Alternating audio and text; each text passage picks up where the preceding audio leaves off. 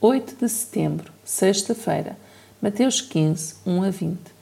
Alguns fariseus e doutores da lei foram de Jerusalém ter com Jesus e fizeram-lhe esta pergunta: Por que é que os teus discípulos não fazem caso da tradição dos antigos?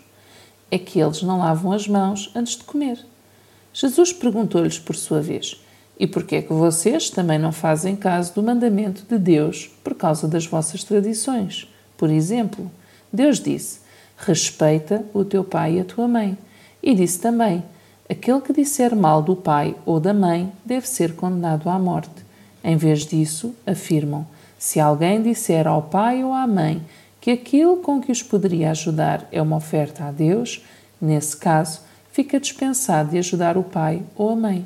Deste modo, tiram o valor à palavra de Deus para seguirem o que é apenas uma tradição vossa, fingidos.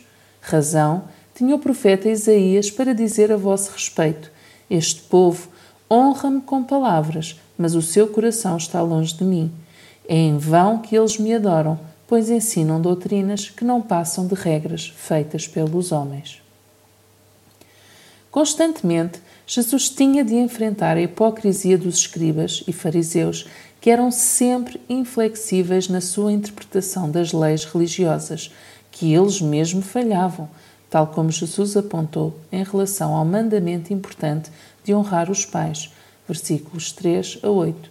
Por isso, Jesus explica à multidão que aquilo que sai da nossa boca, as nossas palavras, é o que está no nosso coração.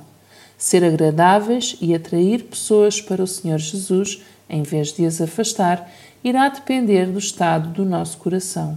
Um coração puro dirá palavras puras.